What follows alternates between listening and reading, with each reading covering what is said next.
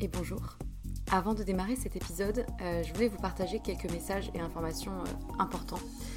Le premier, c'est merci. Merci, je le répète souvent, pour euh, l'oreille qui écoute. je ne sais pas si vous êtes dans le métro, dans votre lit ou en train de cuisiner, mais peu importe, merci. La seconde chose que je voulais dire, c'est que si vous me suivez sur Instagram ou que vous avez écouté certains épisodes précédents, vous savez que j'ai quitté mon emploi pour me lancer à mon compte. Euh, non pas par opposition au monde salarié, hein, mais euh, plutôt par besoin viscéral d'oser réaliser ce qui était devenu euh, une évidence, et plus précisément deux activités, avec pour fil rouge les mots. les mots qui racontent des histoires et qui sèment des idées et impacteront au moins une personne, j'espère. D'une part en tant que consultante en communication et stratégie de contenu et rédactrice SEO, du coup, mention spéciale pour les sujets autour de la santé, de la psychologie, de la nutrition et de la sexualité. Euh, et ensuite les mots pour aider d'autres personnes à rayonner euh, par des suivis personnalisés réunissant mes connaissances en psychologie et en trauma, le tout infusé par une approche globale mêlant énergétique, tantra, polarité féminine et masculine, blocage émotionnel et outils somatiques sur lesquels je me forme depuis quelques temps. Et en vue de cette activité-là, j'ai créé un compte Instagram dédié et un nouveau podcast, Les mots c'est bien beau, aux côtés de Pierre Kessial.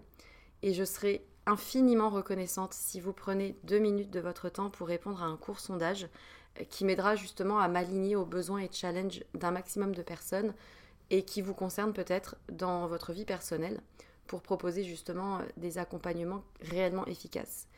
Donc euh, vous avez les liens de l'autre compte Instagram et du sondage dans la description de l'émission. Donc merci infiniment si vous prenez ces deux petites minutes pour, pour y répondre. Et pour terminer ce message, j'aimerais juste euh, vous dire une phrase qui, euh, qui réunit un peu tout, toute l'idée et tout ce qui m'anime. Euh, raconter une histoire, c'est surtout raconter celle de quelqu'un qui a besoin de l'entendre et qui sera galvanisé par l'énergie perçue à travers ces mots-là. Voilà, je crois que c'est un, bon résumé du fil rouge de ce vers quoi je vais et ce qui m'anime. C'est tout pour moi et du coup, bonne écoute.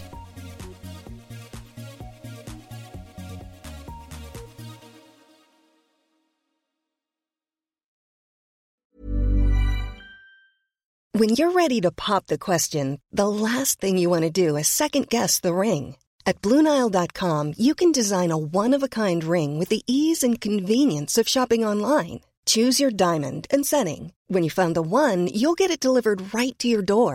Go to Bluenile.com and use promo code LISTEN to get $50 off your purchase of $500 or more. That's code LISTEN at Bluenile.com for $50 off your purchase. Bluenile.com code LISTEN.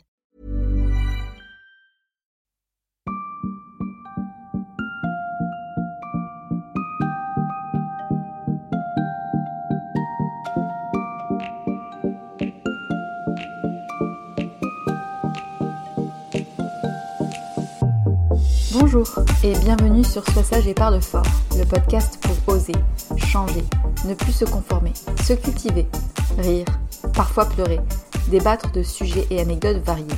Je suis Marie et comme vous le savez, j'ai décidé de parler fort de sujets qui nous touchent tous et toutes. Et aujourd'hui, on se retrouve pour un gros, gros sujet qui sera probablement assez long. Le développement personnel et les coachs.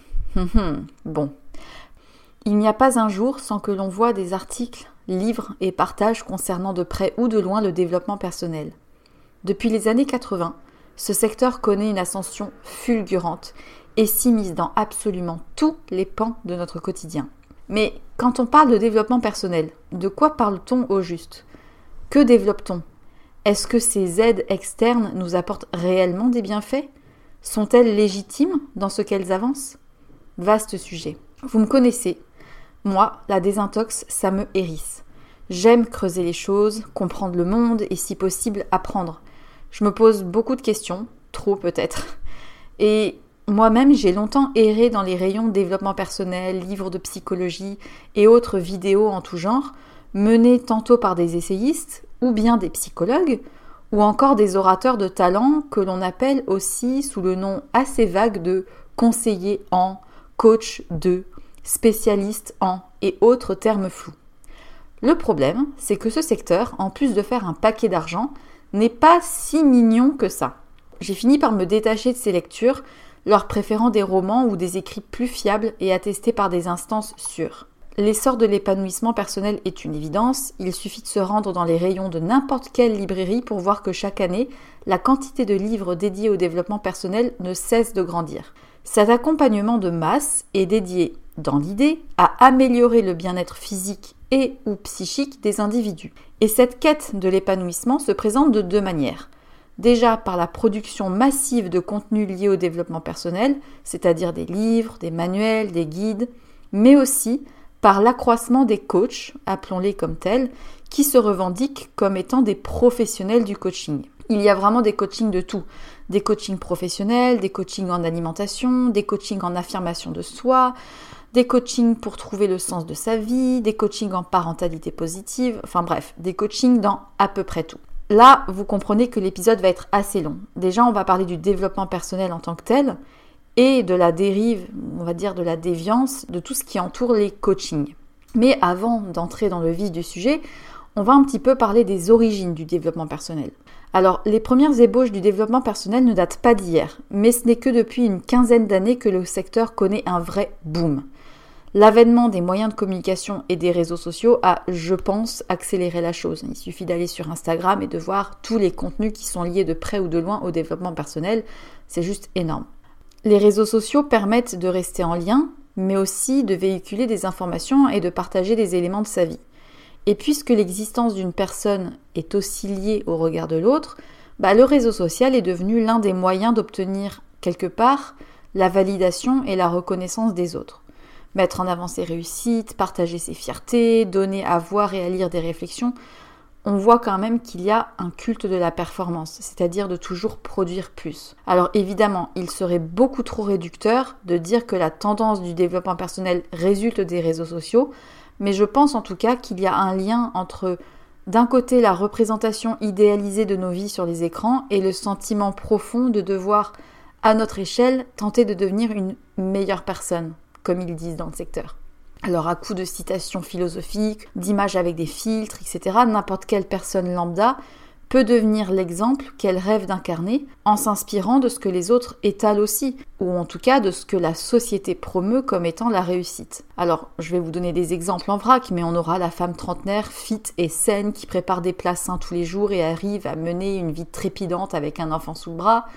On aura l'homme qui sort en soirée, prend un selfie entouré de potes, le verre levé, hashtag afterwork, jolie fille et terrasse parisienne. On aura aussi la fille super zen qui répète qu'au fond, c'est à chacun de trouver la volonté de s'apaiser, qu'elle médite tous les matins pour canaliser son énergie et que depuis qu'elle répète ses mantras, bah elle a vachement gagné en efficacité dans sa vie, qu'elle a même changé de boulot.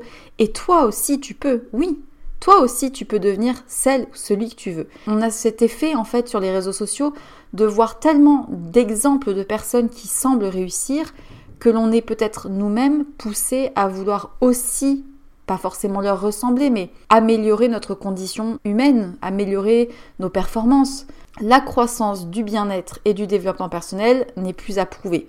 Chaque année, ce business génère 11 milliards de dollars en moyenne et en France, rien que le développement personnel représentait en 2018 plus de 32% du marché total du livre. Alors jusque dans les années 60, je dirais, le travail était finalement l'occupation principale de la vie des citoyens occidentaux. Métro, boulot, dodo, recommencer. Mais avec l'apparition de la notion de temps libre, les évolutions salariales et le développement des droits des travailleurs, sont aussi arrivées les revendications d'amélioration du quotidien et du mode de vie. En fait, on est passé d'une société de l'efficacité à une société du bonheur, où la richesse ne suffit plus pour s'épanouir. Et cette tendance a aussi bien marché, sûrement parce qu'elle offrait des solutions toutes prêtes, cerclées de méthodes plutôt faciles à suivre et qui promettaient la réalisation de soi. En fait, si avant fonder une famille, avoir un bon statut était suffisant, désormais ça ne suffit pas à être une fin en soi. Désormais, le développement de sa personne à un niveau plus spirituel, on va dire, ça a pris une ampleur vraiment exponentielle, ce qui a bien sûr apporter du positif, mais peut-être que ça va un peu trop loin. Alors on peut se poser la question, jusqu'où le développement personnel et la quête du bien-être est bénéfique? À partir de quel stade est-ce que ça devient malsain, voire dangereux? On y reviendra un peu plus tard. Il faut d'abord savoir de quoi nous parlons avec ce mot un peu vague qui insinue qu'on grandit à l'intérieur de nous, développement personnel. Alors, pour comprendre comment ce milieu est arrivé dans nos vies, il faut remonter loin, très loin dans l'histoire. Alors, je ne vais pas faire un exposé en détail des considérations philosophiques depuis le Néandertal, mais je vais essayer de résumer de manière factuelle les évolutions qui ont mené à nos cures de jus actuelles et autres coachings de sérénité. Alors déjà, sous l'Antiquité, faut savoir que réussir sa vie, c'était surtout trouver sa place dans un ensemble global par rapport à des éléments plus grands. Réussir sa vie, c'était avoir une place en société et plus largement au sein de l'univers. Puis, pendant plusieurs siècles, l'homme se sent exister par rapport à la religion et aux forces spirituelles. C'est à compter du XVIIIe siècle que l'humain commence à se réapproprier sa propre personne et ses valeurs en se rapprochant de notions humanistes comme la science, la liberté, le progrès et un peu moins la religion ou le destin. Et puis au XXe siècle, l'idéal humain se libère peu à peu des principes absolus et rigides qui plaçaient l'individu comme soumis à l'ordre religieux établi. Et puisqu'il n'est plus déterminé par des éléments qui étaient extérieurs, il devient désormais quelque part le seul responsable de son existence. Il est désormais le seul à pouvoir mener sa vie et choisir son chemin. Alors cette libération, ça a été aussi une source d'anxiété, bien plus grande peut-être. En tout cas, c'est à compter de cette époque que la notion d'épanouissement personnel est apparue. Et en fait, la réussite dépend désormais de soi et de la capacité de chacun à se réaliser et de mettre en œuvre des actions qui permettront d'atteindre ces buts. Désormais, nous ne sommes plus autant soumis à des autorités supérieures pour mener notre vie et on devient plus libre de mener notre vie comme on le souhaite, ou du moins avoir la liberté de faire des choix. Et en fait, cette concentration totale sur soi-même et le culte de sa personne, bah, ça ne fait aucun doute.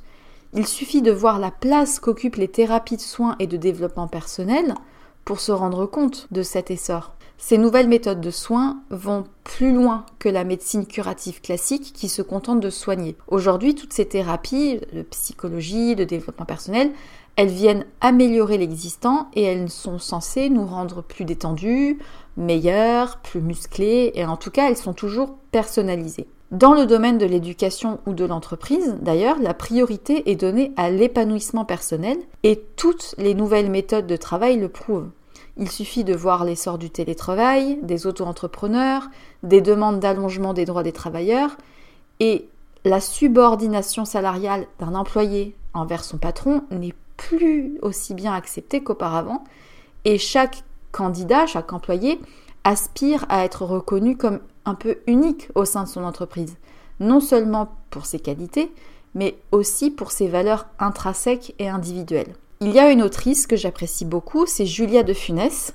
Elle exprime également à très juste titre que notre rapport au temps a aussi changé. Tout notre quotidien désormais est rythmé par l'immédiateté, le moment présent, le enjoy your life, profite de ta vie. Et c'est pareil pour le futur malgré nos prises de conscience sur la situation écologique, ben, on semble quand même encore incapable de changer radicalement nos manières de vivre et notre rapport à la consommation, comme si se rattacher au passé ou au futur nous rendrait dépendants à des éléments externes et un peu déconnectés. Et les réseaux sociaux, encore une fois, n'aident en rien. La multiplicité des échanges et des connexions virtuelles stimule le besoin d'être reconnu et de recevoir l'attention de l'autre. On se rend compte au fait que Aujourd'hui, la relation sincère et authentique devient plus rare parce qu'on est comme détaché et un peu plus déconnecté. Il peut émerger un certain malaise parce que la société nous rappelle fréquemment de ne pas trop nous attacher ou de devenir dépendant aux autres, alors que ben c'est quand même quelque chose dont on a peut-être besoin. Et d'ailleurs, qui dit relation durable dit fidélité, dit effort et devoir, et ça suppose dans l'imaginaire collectif une dépendance à l'autre et c'est des valeurs qui sont quand même globalement rejetées. Bref, tout ce malaise entraîne des fragilités, une vulnérabilité et ça conduit forcément à des baisses de morale, des dépressions, etc. Avant cet avènement du développement personnel, les contraintes étaient avant tout extérieures et en fait désormais on se retrouve avec des contraintes intérieures parce que l'individu est amené à penser comme personne capable de, responsable de, devant devenir meilleur, etc. Et ça fait porter une charge énorme sur notre conscience. Et je vais citer une personne très connue, Freud, disait L'homme devient névrosé parce qu'il ne peut plus supporter le degré de renoncement exigé par la société. Il devient déprimé parce qu'il doit supporter l'illusion que tout est possible. Et en fait, cette illusion que tout est possible, c'est le business principal des auteurs de livres de développement personnel et des coachs. Alors, par-delà le bien fondé de certaines approches et des effets positifs que peuvent avoir les outils visant à l'amélioration du bien-être, je pense que le développement personnel doit aussi être critiqué parce que si l'idée de base est de devenir quelqu'un de meilleur, le résultat obtenu c'est plutôt une culte de soi, une culte de sa petite personne et non de son développement personnel. Bon, du coup, on a vu aussi émerger la tendance inverse, qui revient un peu au même selon moi, hein, genre les livres de déculpabilisation et d'anti-développement. on, voit un petit peu aussi cette tendance-là. Mais on revient au même, c'est comment continuer à faire du fric sur notre dos parce qu'on ne sait plus faire autrement qu'aller chercher des solutions dans des bouquins et des contes inspirants. Mais est-ce qu'à force de courir après le bonheur, est-ce qu'il y a vraiment des solutions Des recettes? Alors oui, c'est sûrement plus simple d'acheter les 5 clés du bonheur et de participer à une conférence que d'aller taper à la porte d'un psychiatre. Sauf que je pense que c'est plus dangereux, ou en tout cas que c'est nébuleux et trompeur. Est-ce qu'on peut parler de dérive sectaire dans le milieu du développement personnel? Alors c'est une large question. J'avais déjà abordé le thème de la dérive sectaire lors de l'épisode sur le crudivorisme. C'est un sujet qui me passionne, enfin plutôt qui me révolte parce que malgré tout ce que l'homme fait de bien, bah, il subsiste encore un paquet de personnes qui essayent de nous rendre chèvres. Et malgré toute notre prétendue intelligence, il y a des gourous à chaque point de rue et c'est pas forcément facile d'y faire face. Vous allez me dire, mais quel rapport avec le développement personnel? J'y viens. J'y viens, j'y viens. Alors déjà, pour ceux et celles qui l'ignorent, euh, le MIVILUD, c'est un groupe, enfin c'est plutôt une équipe interministérielle de vigilance et de lutte contre les dérives sectaires. Pour mettre les choses au clair, une dérive sectaire, c'est, je cite, un dévoiement de la liberté de pensée, d'opinion ou de religion qui porte atteinte aux droits fondamentaux, à la sécurité ou à l'intégrité des personnes, à l'ordre public, aux lois ou aux règlements. Bref, une dérive, elle est caractérisée de sectaire lorsqu'un individu ou un groupe organisé, toute activité confondue, use de pression ou de technique pour exercer une soumission psychologique d'une personne au point de la priver de son libre arbitre. Quand on dit dérive sectaire, c'est quand même très très vague. En tout cas, euh, c'est un phénomène qui est en pleine expansion en France. Plusieurs études ont été réalisées par l'Institut Ipsos, notamment en 2010, et dans cette étude, il ressort plusieurs choses quand même assez effrayantes qui posent à questionnement. C'est que 25% des Français ont déjà été en contact avec une secte de manière directe. Ça représente quand même 15 millions de personnes. 20% hein. des Français connaissent dans leur entourage une personne qui a été touchée par une dérive sectaire. Et le domaine de la santé représente un quart de tous les signalements reçus par la Mivilude. Et vous vous doutez que ces 25% ne représentent que les signalements effectués, donc on est encore loin de la réalité. Alors quand je dis domaine de la santé, je vais préciser un peu plus. On va notamment voir les promesses de guérison, de développement personnel, tiens, d'amélioration de symptômes physiques, le bien-être mental et le changement physique. Alors ces dérives proviennent en général de groupes bien organisés qui ont réussi à asseoir des pratiques sans aucun fondement scientifique fiable ni cadre légal.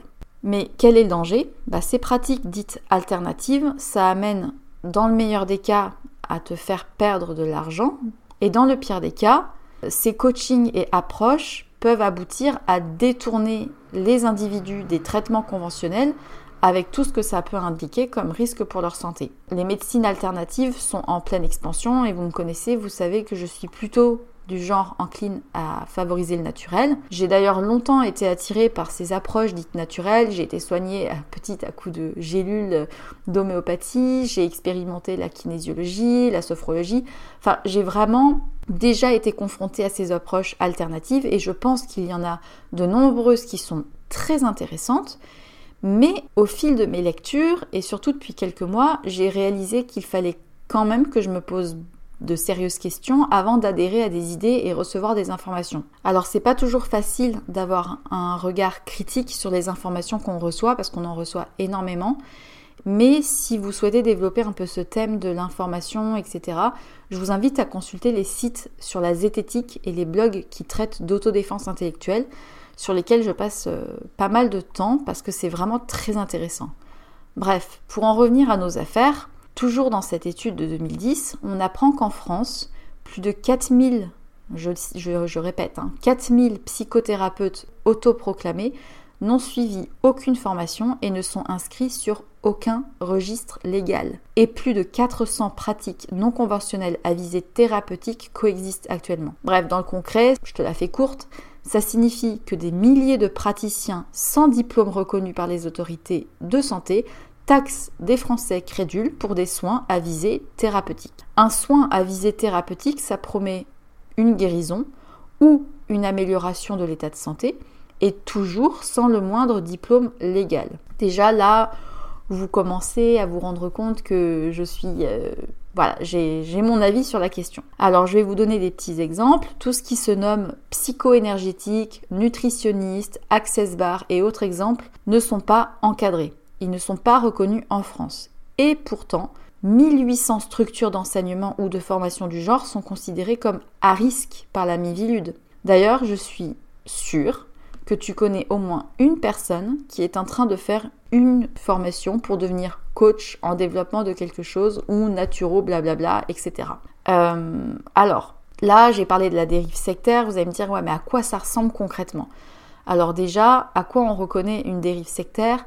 Bah, le groupe ou le coach te fait observer tes émotions, il te fait passer du rire aux larmes, il utilise tes états d'âme pour mieux manipuler, il te fait sentir important, précieux, il propose des solutions toutes prêtes, des idées prêtes à être appliquées, des méthodes clés en main, et il te demande surtout de lâcher prise et de lui faire confiance. Si tu n'adhères pas ou ne crois pas à ces solutions, ben il va te faire comprendre que le souci vient de toi et que c'est que tu n'es pas prêt. Un autre élément qui caractérise les dérives est la déstabilisation mentale.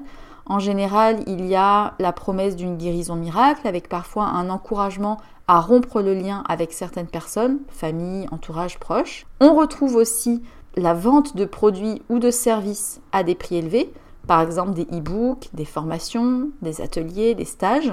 En général, les discours sont très formatés, sans nuances, sans esprit critique, ils sont très rigides, et dans le pire des cas, on peut même trouver une atteinte à l'intégrité physique ou morale, du harcèlement et de la critique permanente. Un seul critère ne suffit pas pour établir l'existence d'une dérive sectaire, et tous les critères n'ont pas la même valeur, mais le premier critère, la déstabilisation mentale, est toujours présent dans les cas de dérive sectaire.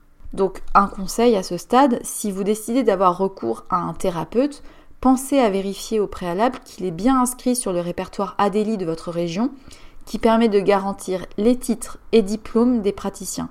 Et bien sûr, en cas de doute sur une pratique, n'hésitez pas à contacter la MIVIUD, idem si vous subissez ou connaissez une personne victime. À ce stade, vous allez vous dire, mais on en vient au développement personnel bah, j'en ai déjà plus ou moins parlé. Mais en tout cas, j'ai fait une très longue introduction sur la notion de dérive sectaire qui était en fait importante selon moi pour mieux comprendre comment les coachings en tout genre sont loin d'être bénins. Toujours dans la, la continuité du développement personnel, le métier du coaching est en pleine expansion. Qui n'a pas déjà entendu Et si tu allais voir un coach?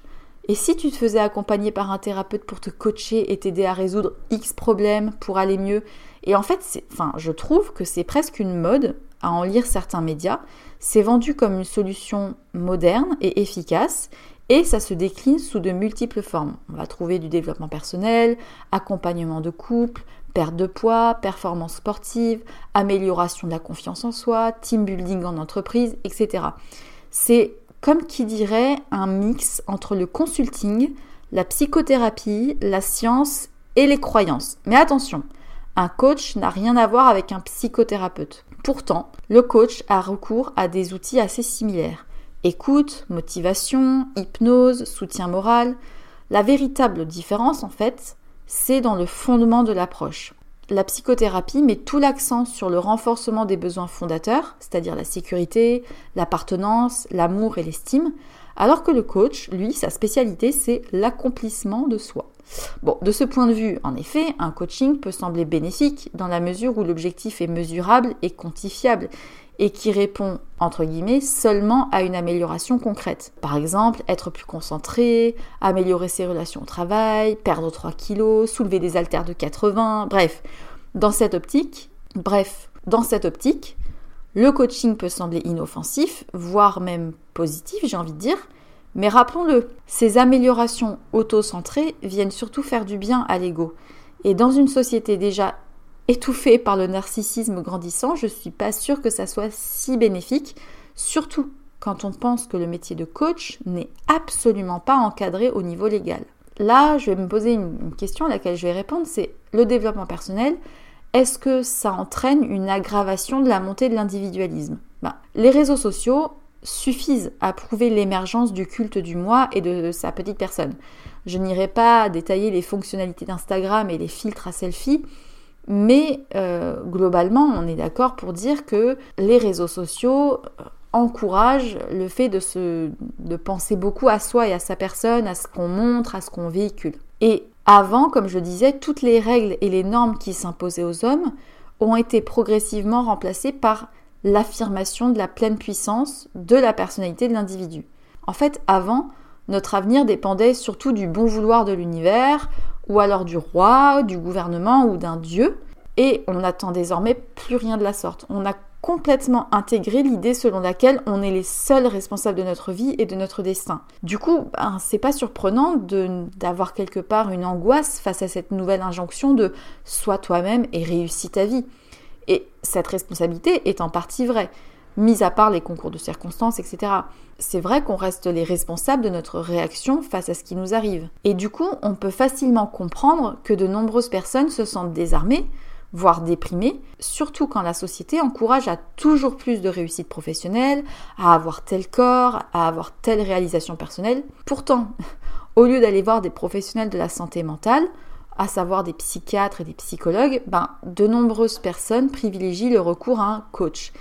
Et qu'on ne me parle pas de motifs financiers, parce que vu le prix des coachs, je peux vous dire qu'à côté, être psy, c'est pas la panacée. Bref. Le truc, c'est que aller voir un psy, psychiatre ou psychologue, c'est souvent et malheureusement encore connoté comme être malade. Et ça n'est pas si simple à assumer visiblement dans notre société.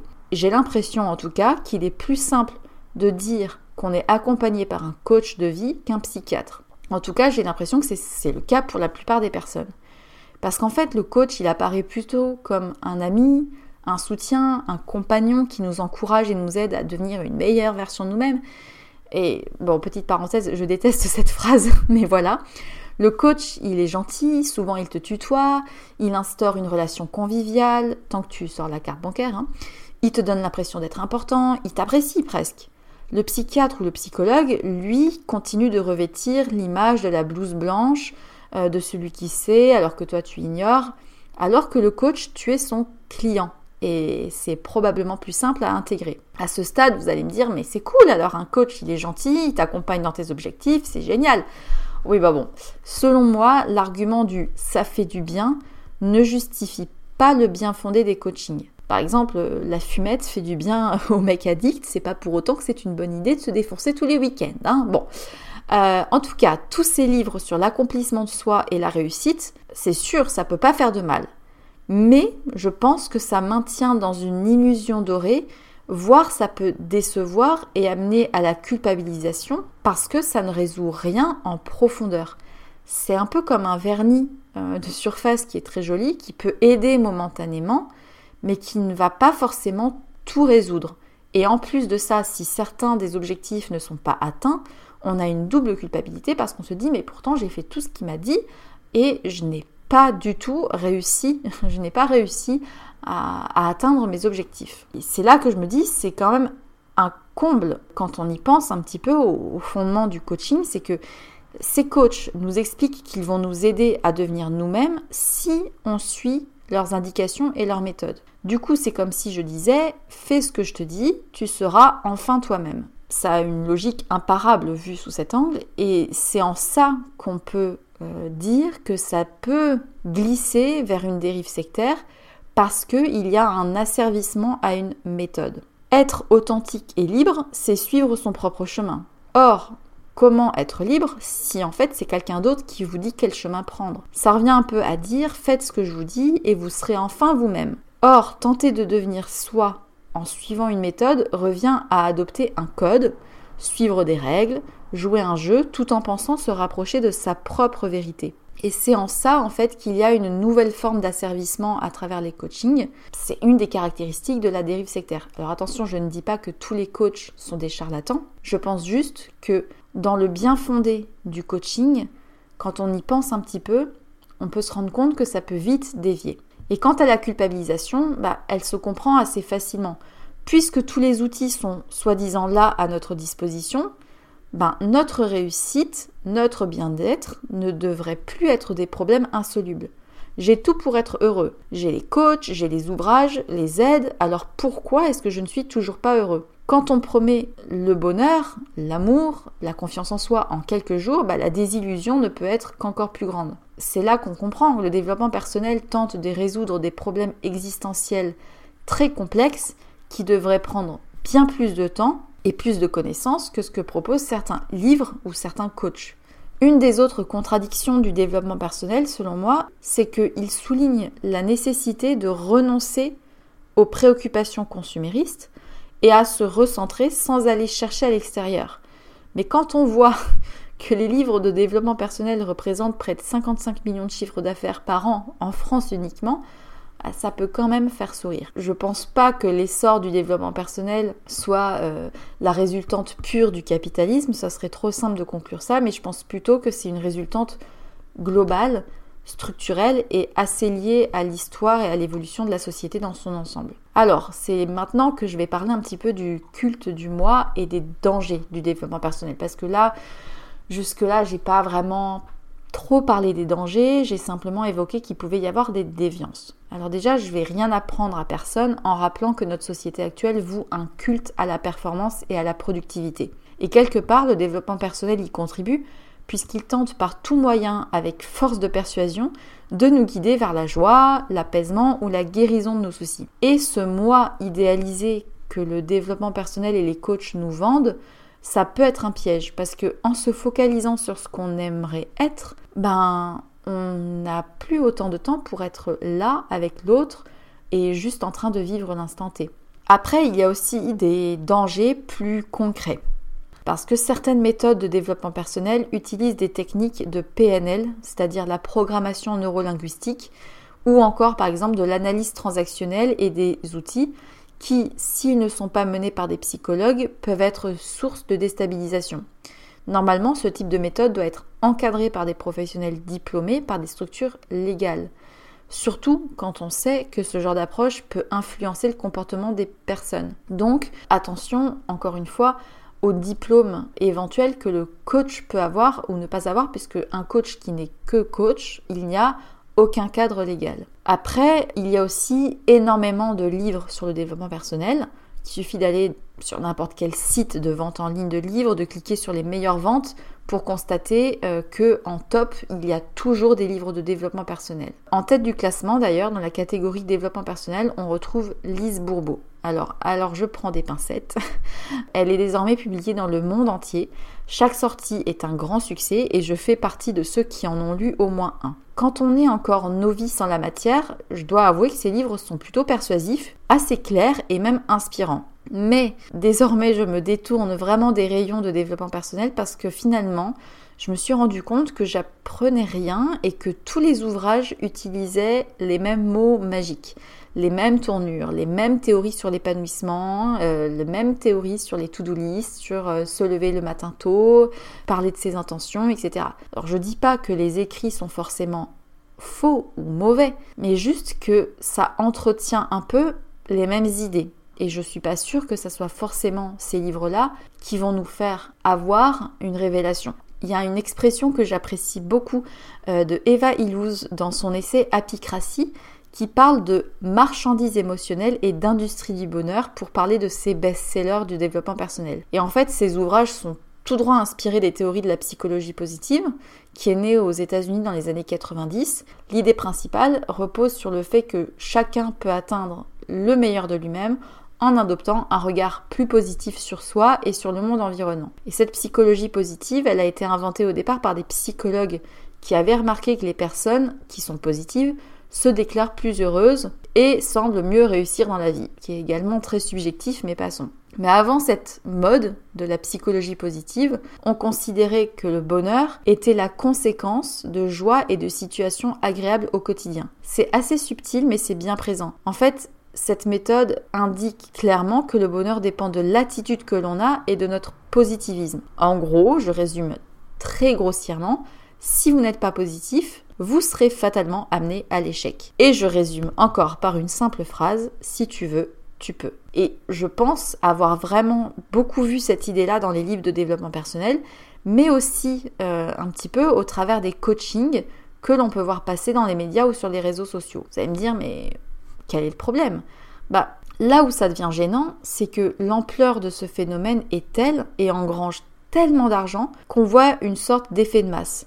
Donc ces produits, qu'il s'agisse de thérapie, de livres ou de formation, transforment la poursuite du bonheur et de l'épanouissement en une forme de manière de vivre. C'est devenu presque un style de vie et gare à celui qui oserait dire que ça ne sert à rien ou qu'il peut être pessimiste et heureux. Toujours dans Apicratie, ce même livre, on peut lire que ce qui pousse le consommateur à consommer toujours plus, c'est moins le désir de s'élever socialement que de réguler sa vie émotionnelle. Parce qu'en fait, les émotions font peur. Elles sont souvent mal gérées ou pas écoutées. Et cette industrie du développement personnel, elle nous donne des méthodes clés en main, toutes en nous promettant qu'elles fonctionnent et nous permettent de retrouver le contrôle de notre vie et d'être moins anxieux. Après tout, pourquoi pas?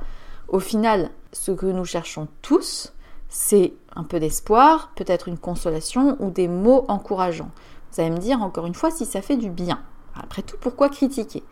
En fait, le vrai débat, c'est pas euh, si c'est bien ou si c'est mal, c'est les sous-entendus qui sont véhiculés. Parce que la personne qui ne parvient ni à être riche, ni à être heureuse, ni bien, serait quelque part en cause dans son propre malheur et dans sa médiocrité. Je mets des grosses guillemets. Ainsi, au fond, si je pousse à l'extrême la théorie, on pourrait presque dire que celui qui reste dans son malheur ne peut s'en prendre qu'à lui-même. Et c'est là qu'on comprend qu'il y a une grosse culpabilisation à travers ces livres de développement personnel parce que on espère toujours plus, on espère avoir des solutions, on espère se sentir mieux et au final, on n'a pas cette garantie-là mais par contre, comme ces livres nous présentent leurs méthodes comme si c'était des méthodes miracles, bah, si on n'y arrive pas, quelque part c'est de notre faute. Et on peut se demander, mais pourquoi est-ce que ça marche autant? Alors à ce stade-là, je vais parler d'une matière, on va dire, qui m'intéresse pas mal, c'est le marketing émotionnel qu'on peut aussi appeler de psychologie du consommateur. Il faut rappeler que l'achat d'un produit, c'est avant tout une décision qui relève des émotions. Il suffit de voir les effets qu'une publicité bien faite ou une campagne parfaitement maîtrisée peuvent avoir sur les achats. Un produit bien présenté donnera toujours plus envie. Même si on a beaucoup d'efforts déployés qui tendent au minimalisme, on est toujours plus attiré par des produits qui bénéficient d'une publicité forte et d'un marketing bien mené. Et en fait, on peut aussi parler du concept de fatigue émotionnelle. Je ne sais pas si vous en avez déjà entendu parler, c'est l'idée selon laquelle la qualité de nos prises de décision se détériore avec notre état de fatigue. En gros, à la fin de la journée, notre fatigue mentale peut nous amener à acheter ou à avoir envie d'acheter des choses dont on n'a pas forcément besoin. Et comme le stress ou l'angoisse sont fatigants, ça revient encore plus simple de faire acheter un livre ou de payer une formation qui promet de résoudre nos problèmes. Et c'est comme ça que la boucle se boucle. Et c'est assez marrant parce que c'est un business qui est alimenté par l'état même des clients du développement personnel. C'est-à-dire que on est fatigué, on est angoissé. Du coup, ça facilite notre tendance à acheter euh, des choses. Et comme le marketing du développement personnel est très très bien fait, il sera beaucoup plus facile de mettre dans son panier un livre qui nous promet euh, de résoudre nos problèmes avec une méthode clé en main. Et là, pourquoi est-ce que à ce stade-là, je pense que ces livres et ces coachings sont inefficaces? Je vais prendre des pincettes parce que parmi les personnes qui me suivent, peut-être qu'il y en a qui ont déjà suivi des coachings, qui ont déjà lu des livres de développement personnel et pour qui ça a été une aide. Euh, et je remets pas ça en question du tout. Je pense qu'il y a vraiment du bon un peu partout, mais je pense quand même foncièrement que la majorité des coachings et la majorité des livres de développement personnel restent inefficaces. Pourquoi? Ben parce que la réalité est beaucoup trop simplifiée. Quelque part, ça aide notre cerveau parce qu'on a tellement d'informations dans notre société que notre cerveau a besoin de clarté. Euh, chaque jour, on est soumis à des millions de sollicitations extérieures, depuis le réveil, les mails, les notifications, les pubs. Et à moins de se retirer dans un monastère, c'est pas évident de couper. Sauf que le cerveau a besoin de calme pour fonctionner, sinon il bourdonne et il surchauffe. Et c'est pour ça que ces livres marchent si bien. Il propose des versions simplifiées de la réalité et les exemples donnés sont dans des cases bien structurées et très caricaturales. Ça donne des exemples de situations et de comportements très clairs et très stricts. Sauf que résoudre une situation complexe, ça demande une adaptation au contexte et surtout ça nécessite de savoir gérer ses émotions. Et ça, les livres, ils peuvent pas le transmettre. Mais notre cerveau, il apprécie la facilité qui est présentée, ce qui est logique. Ensuite, une des autres raisons pour lesquelles je pense que ces livres et ces coachings ne sont pas fondamentalement efficaces, c'est qu'ils maintiennent l'illusion d'une amélioration. Euh, lire ces livres, ça donne déjà l'impression d'aller mieux parce que on a l'impression déjà de faire quelque chose de bien pour soi. Sauf que cette euh, sensation d'aller mieux, elle est très provisoire. Le truc, c'est que suivre ces formations ou lire ces livres, ça peut revenir parfois à procrastiner, c'est-à-dire qu'on va lire, on va s'occuper l'esprit en écrivant des théories ou en répétant des mantras, et ça va soulager notre esprit, mais ça va pas forcément nous faire avancer plus que ça. Ensuite, une des autres conséquences euh, de la lecture de ces livres, c'est l'augmentation des temps d'inconfort et la perte des repères. Parce que essayer de changer, de se transformer ou trouver des solutions à des problèmes qui n'en sont pas toujours, c'est vraiment épuisant psychologiquement. Et si avant de tomber face à ces livres, on n'était pas forcément les rois du bonheur, on avait peut-être déjà une idée de nos objectifs ou de ce qu'on veut faire dans la vie. Avec ces outils-là, tout est remis en question et on se voit, j'ai envie de dire presque dans l'obligation de tout remettre en question, nos vies, nos futurs, euh, notre perception, nos projets. Et puis évidemment, il y a encore et toujours ce focus sur l'individu, comme si tout dépendait des petits gestes de chacun. Vous savez, cette idée des petits pas ou des gouttes qui font la rivière. Cette image, elle est très jolie et elle est probablement vraie en partie, mais le risque, c'est aussi de voir se développer une forme d'égoïsme. Avec euh, la satisfaction de notre petit développement, bah peut-être qu'on en oublie aussi des inégalités plus profondes de notre société ou des injustices structurelles qui font que bah, les petits changements individuels ne sont pas une solution. À ce stade-là, vous vous doutez que j'ai beaucoup parlé du développement personnel, mais de manière très large, ou en tout cas en parlant des livres. Euh, je pense qu'il est important d'axer un petit peu mon sujet sur les coachings, parce que c'est quelque chose qui prend une, une ampleur euh, vraiment impressionnante depuis quelques années. Comme je l'expliquais plus tôt, le développement personnel est tout droit venu de la Californie dans les années 60. Il a déferlé en France courant des années 2000 et comprend un ensemble de techniques qui sont fondées sur des concepts qui proviennent des thérapies nées dans les années 50, toujours aux États-Unis. On a l'exemple l'analyse transactionnelle, la thérapie, l'hypnose ou plus récemment la PNL. Sauf que toutes ces techniques de développement personnel, ça ressemble à une grande marmite pleine d'ingrédients, dans laquelle on ajoute sans cesse de nouveaux épices et des petits machins qui n'apportent pas forcément quelque chose, voire qui peuvent être des dérives. Un des autres dangers de ces techniques, des coachings et du développement personnel, selon Roland Gori, c'est que les tenants de ces préceptes puisent de plus en plus dans les neurosciences pour expliquer nos comportements, nos émotions.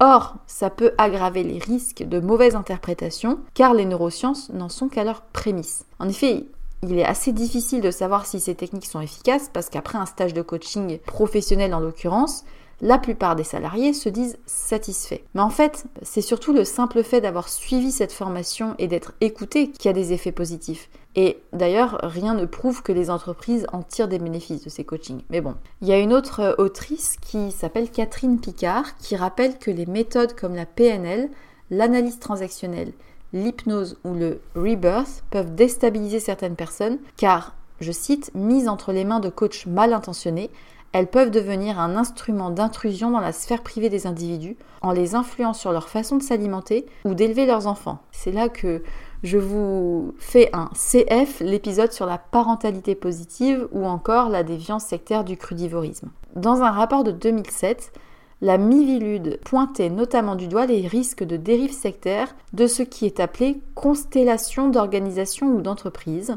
qui déclarent résoudre les conflits grâce à la communication entre les âmes, et malheureusement ces démarches connaissent une expansion immense. Du coup, comme la Mivilude a attaqué euh, ces constellations d'organisation, les fédérations de coaching professionnel comme l'ICF ou SF Coach ont adopté des codes de déontologie pour limiter les abus. La SF Coach a même rendu obligatoire l'obtention d'une accréditation pour ses membres basée sur leur expérience. Du coup, environ 500 coachs ont préféré quitter la fédération plutôt que de recevoir cette espèce d'accréditation.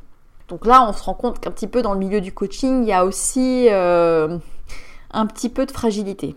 Mais on pourrait dire c'est intéressant quand même parce que ces techniques, elles permettent d'apprendre à repérer le moment où survient une émotion et à la désactiver. Donc on pourrait se dire bah, c'est positif, on en tire des bienfaits. Mais on peut se passer de ces techniques sans souci. Oui, oui.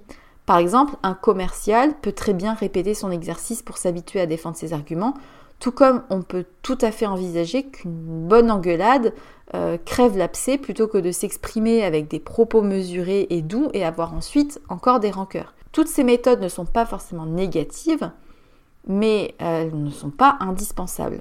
Du coup, là, vous allez me dire, mais alors du coup, à quoi servent les coachs et comment est-ce qu'ils sont formés à ce métier? Alors, on pourrait penser que devenir coach suppose des formations dédiées, mais on pourrait aussi se demander en quoi elle consiste puisque personne ne sait précisément ce que fait un coach. En fait, il existe une infinité de manières de coacher, mais on n'a aucune définition claire. On se retrouve du coup avec bah, des personnes sérieuses et pleines de bonne volonté, mais aussi des charlatans qui s'autoproclament experts de quelque chose, publient des livres et forment à leur tour de futurs coachs. Alors il faut savoir que de nombreuses sectes diverses ont envahi le marché de la formation en coaching et en développement personnel. À titre d'exemple, juste comme ça, l'église de Scientologie aurait en France une cinquantaine de sociétés dont une majorité se positionne dans la formation, le coaching et le conseil.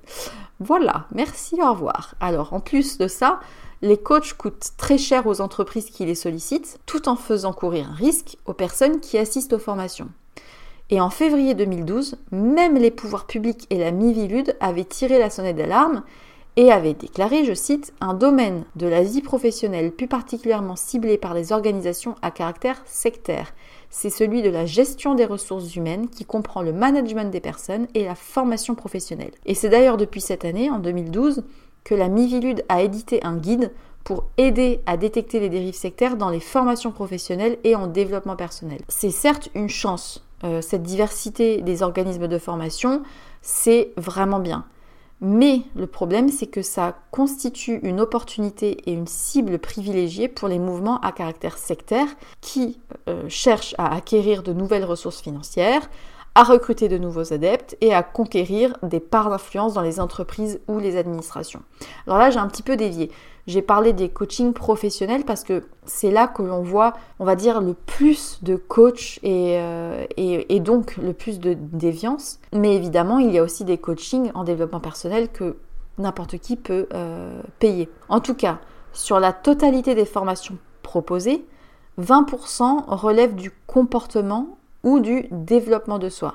Et c'est justement dans ce milieu que le risque de dérive sectaire peut être le plus important via des pratiques non conventionnelles à visée dite thérapeutique. Euh, d'ailleurs, petit chiffre qui est assez effrayant, c'est que sur les 50 000 organismes de formation qui existent en France, entre 1200 et 1500 seraient liés à un groupe sectaire et la Mivilude estime à 10% la part des formations dites comportementales dont le contenu est sujet à caution ou en lien avec un mouvement d'origine sectaire. Alors si vous vous demandez comment reconnaître ces formations un petit peu euh, louches, il y a, selon la Mivilude, des domaines d'intervention souvent mis en avant par ces, par ces organismes. On retrouve notamment la gestion du stress, le renforcement de la confiance en soi, l'amélioration de la cohésion d'équipe, la prise en charge des addictions, la motivation du personnel. Donc euh, voilà, ce sont des, exemples, euh, des, types de, de, formations que l'on peut trouver et qui sont les plus sujets à des dérives sectaires. Il n'est déjà pas évident de savoir en quoi consiste concrètement le coaching parce que chaque coach se réclame de multiples spécificités de références théoriques multiples, de formations diverses, et le florilège est tel qu'on hésite à dresser la liste. Alors j'ai quand même euh, réussi à retrouver euh, plusieurs euh, exemples de ce qu'on peut retrouver dans ces formations, qui sont plus ou moins sérieuses d'ailleurs, et qui sont pratiquées par des membres des organismes de formation. On retrouve notamment la numérologie, la résonance morphique, la méthode des couleurs, la programmation neurolinguistique, la réflexologie, le massage gestalt, la visualisation, la théorie du renversement, le coaching somatique, la créativité par les contes, la constellation familiale, la méditation, la géobiologie, la logothérapie, la spirale dynamique, enfin bref, je, vous dis, il y, a, il y a vraiment de tout, de tout, de tout.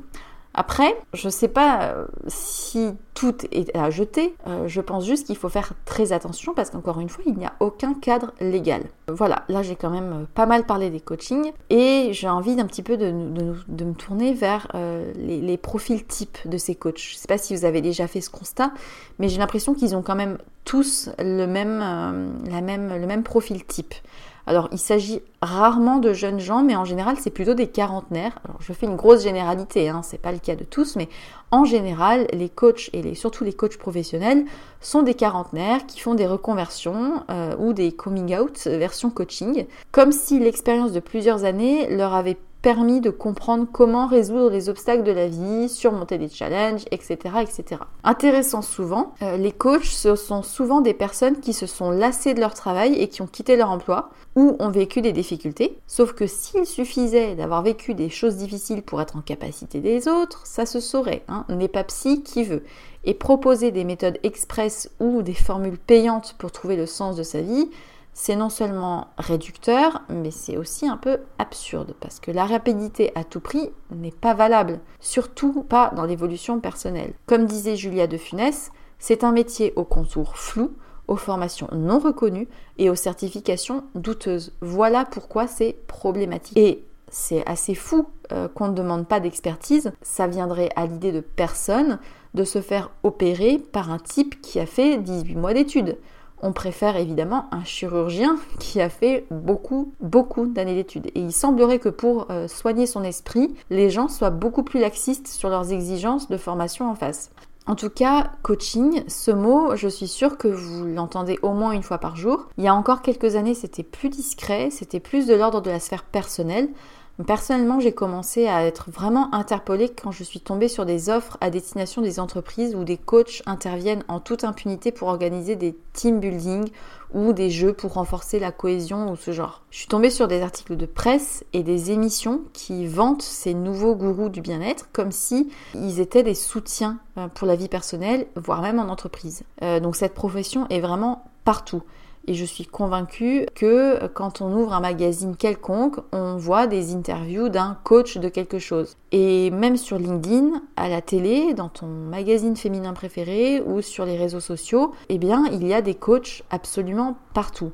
Et comme je le disais un peu plus tôt, cette profession n'est pour le moment reconnue par aucune législation. Il n'y a aucune définition officielle du coaching. C'est pas vraiment un psy, euh, il n'y a pas de formation et surtout, chaque coach est complètement libre d'établir sa méthode et son prix aussi au passage. Et je suis même persuadée que si vous êtes en entreprise, vous avez peut-être déjà été coaché par l'un de ces formateurs ou en tout cas vous en avez peut-être entendu parler. Et ces coachs sont eux-mêmes formés par des coachs. Donc c'est un peu le serpent qui se tord la queue. En tout cas, ce qui est sûr, c'est que le coaching d'entreprise, euh, pour ce qui est de ce sujet-là, ça rapporte très gros. C'est en moyenne 500 euros de l'heure. Donc euh, forcément, les dérives sont vite là. Euh, les promesses, trouver sa voie, se reconnecter à ses valeurs, etc. je ne sais pas si vous connaissez, mais je vais vous donner un exemple de ce qui est pour moi un coach un peu déviant, c'est David Laroche. C'est un Français de 29 ans qui a 300 000 abonnés sur YouTube, qui propose du coaching en entreprise, individuel, international, mais aussi des séminaires de coaching. Peut-être que certains connaissent ainsi. En tout cas, dans la version américaine, on peut citer Tony Robbins, qui est un coach formé sur le tas, qui parvient à réunir des milliers de personnes pour leur donner des clés de réussite pour la vie en leur promettant gloire et abondance. Alors ça prend quelle forme? Ça prend souvent la forme de séminaires et de conférences où des participants sont invités sur scène pour y parler de faits personnels et les aider à comprendre ce qui les bloque pour créer une entreprise ou trouver un travail merveilleux. Et des témoignages d'abus, il y en a énormément, du moins quand les victimes parviennent à se sentir comme telles et osent réaliser qu'elles ont été abusées. Le problème de ces séminaires, c'est qu'en plus de coûter plusieurs milliers d'euros sur 4 ou 5 jours, bah, ils placent encore une fois les participants dans une posture d'assujettissement, tels des spectateurs de la bonne parole qui assistent à un vrai show tourné sur le prisme du coaching et de l'amélioration de soi. David Laroche, un séminaire à 2500 euros les 5 jours, 200 participants, je vous laisse faire le compte. C'est là qu'on comprend un peu le, risque de dérive, c'est que euh, une dérive sectaire, il y a un assujettissement de la personne. Dans ces coachings-là, en général, les personnes sont conditionnées, elles se laissent tenter par les promesses de réussite et elles finissent malgré toute leur bonne volonté par être influencées et par être soumises à des idées toutes faites et des méthodes inspirées des sectes les plus connues. Et c'est pas un hasard si près de 20% des signalements pour dérives sectaires concernent les coachings. Je ne parle pas que de développement personnel, je parle aussi de tous ces soignants et thérapeutes au nom un peu flou et pourtant médiatisés par la presse qui n'ont, je répète, aucun fondement scientifique ni juridique. Bon, là, je me dis, j'ai déjà beaucoup parlé. Je sais que je ne vais pas faire que des contents dans ceux qui écoutent parce qu'il y aura peut-être des défenseurs de ces approches, c'est sûr. Donc euh, voilà, je sais que je ne vais pas faire que des heureux, mais bon, en tout cas, ce qui est sûr, c'est qu'il n'y a actuellement pas de définition du coaching, pas de formation validée pour être coach, et derrière ce mot, il peut certes y avoir des pratiques honnêtes, mais il y a aussi beaucoup de fraude et de manipulation. Et dans cette jungle sans cadre, plusieurs tentatives de sécurisation ont été lancées pour donner une existence légale au secteur. En 2016, la CNCP, Commission nationale de certification professionnelle, a reconnu le titre de coach professionnel pour la première fois et a intégré des organismes de formation de coach dans son registre officiel. Du coup, depuis 2017, bah, de nombreuses formations de coach sont éligibles au fonds de financement public vous savez, ces aides Pôle emploi. Cette éligibilité est normalement sous contrôle par évaluation sur une vingtaine de critères, sauf qu'il semblerait que ces formations ne soient pas toutes très nettes. On retrouve d'ailleurs des formations d'ésotérisme, d'une numérologie, d'astrologie et pire encore. Le fameux critère, c'est est-ce qu'il y a une évaluation à la fin de la formation? Enfin bref, ce sont des sécurités qui font joli et qui permettent quand même à n'importe qui de se faire payer une formation pour lire au fond des tasses à café et pire, être détenteur d'un diplôme. La résultante de tout ça, c'est quoi? C'est qu'il y a des coachings qui utilisent des méthodes sans base scientifique, qui reposent sur des notions vraiment floues, et les compétences de ces personnes ne sont pas vérifiées. Du coup, encore une fois, c'est la porte ouverte aux déviances. Ainsi, de tout ce que j'ai évoqué, on peut facilement en conclure que le coach de vie est en quelque sorte devenu un gourou moderne. Euh, le bonheur et le développement personnel sont des marchés qui rapportent très gros, et encore une fois, je ne dis pas que tout est à jeter, puisque pour certains, ces formations sont réellement bénéfiques, mais quand on sait qu'il existe aussi beaucoup de déviance, ça porte à réflexion. La particularité en tout cas de ces gourous modernes, c'est qu'ils ne se réclament d'aucun courant connu, mais prétendent avoir développé une méthode qui permet de s'accomplir et d'être plus heureux. Encore une fois, si vous suivez leurs conseils à la lettre, vous pourrez par exemple trouver l'amour, gagner plus d'argent, vous épanouir, mais attention, avec pour rappel que l'on est maître de son destin et que si ça ne marche pas, eh bien c'est que nous n'avons pas fait ce qu'il fallait. Le problème, encore une fois, c'est que ces coachs cartonnent et séduisent des millions de personnes. J'en ai parlé un petit peu, je ne sais pas si vous en rappelez, mais Tony Robbins, américain, il prétend pouvoir changer la vie des gens. Et cet américain compte désormais une dizaine de livres best-sellers il en a vendu plus de 50 millions d'exemplaires à travers le monde. 4 millions de personnes, je répète, 4 millions de personnes ont déjà assisté à ces séminaires qui coûtent entre 450 et 5000 euros. Et son public peut même s'inscrire au master délivré par Tony Robbins lui-même, moyennant la modique somme de 15 000 euros. Mais en fait, c'est pas le seul exemple. Je vais vous en donner un autre, et là, je vais faire des personnes qui vont pas être copains. Je vais vous citer Marie Kondo, qui est très connue pour sa méthode de rangement miracle. Cette femme japonaise a vu son ouvrage traduit en 35 langues et elle a monté une réelle entreprise basée sur sa fameuse méthode. Entre nous, hein, je ne critique pas du tout la méthode, mais plutôt l'engouement suscité par son approche. Elle a d'ailleurs lancé des cours de certification pour devenir conseiller Marie Kondo qui coûtent 1500 euros pour 3 jours de formation. Et petit bonus, pour 500 euros de plus, vous pourrez apparaître sur le répertoire officiel des conseillers KonMari.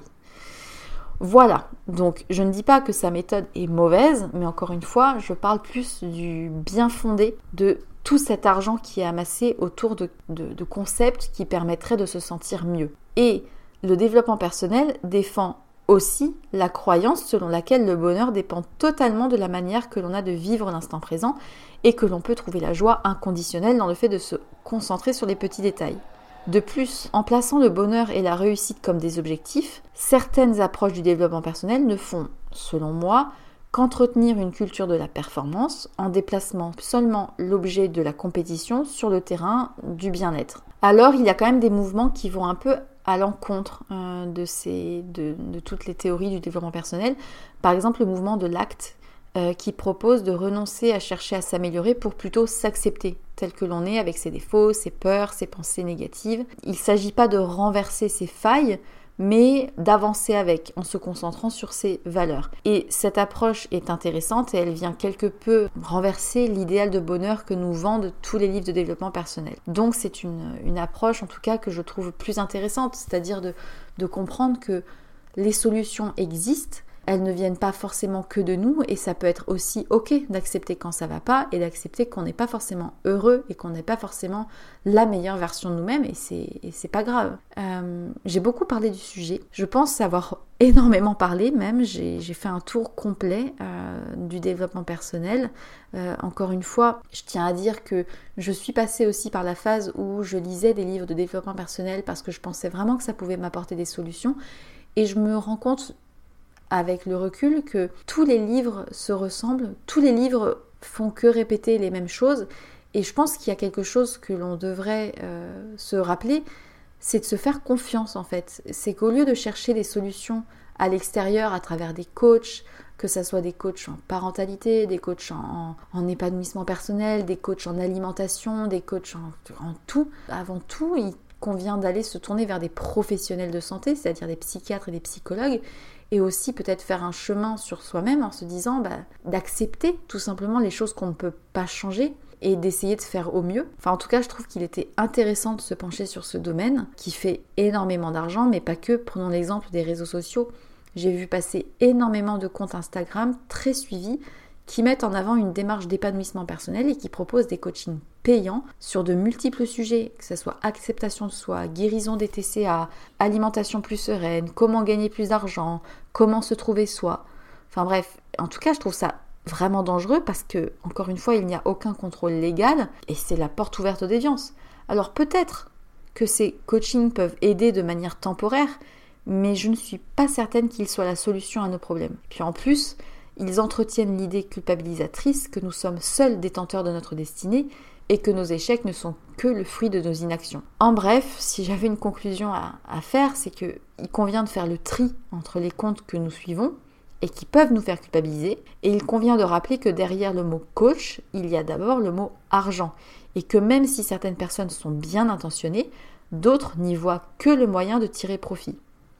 Alors ma question, a-t-on réellement besoin d'un livre de développement personnel pour s'épanouir? Après avoir lu des dizaines de livres, euh, j'en arrive à la même conclusion. Ils disent plus ou moins la même chose, à savoir qu'en nous concentrant sur notre petite personne et en nous développant intérieurement, nous parviendrons à un état de bien-être et d'épanouissement. Et à chaque fois que je lisais ces pages, je me disais mais en fait tout ça je le sais déjà, je l'ai déjà lu. Et je pense pas que se concentrer absolument sur soi soit forcément la solution pour se sentir mieux. En tout cas, c'était un épisode très long et riche en informations qui j'espère amènera à réfléchir sur notre rapport au monde du développement personnel et peut-être qui aidera à faire le tri. Je serai évidemment ravie de débattre du sujet sur Instagram par message. Vous savez que je suis toujours disponible pour échanger. Euh, j'espère que ce sujet vous a intéressé, que l'écoute était agréable et que vous aurez peut-être appris certaines choses. Et sur ces mots, je vous souhaite une très très belle journée et surtout n'oubliez pas, soyez sage, un peu, mais parlez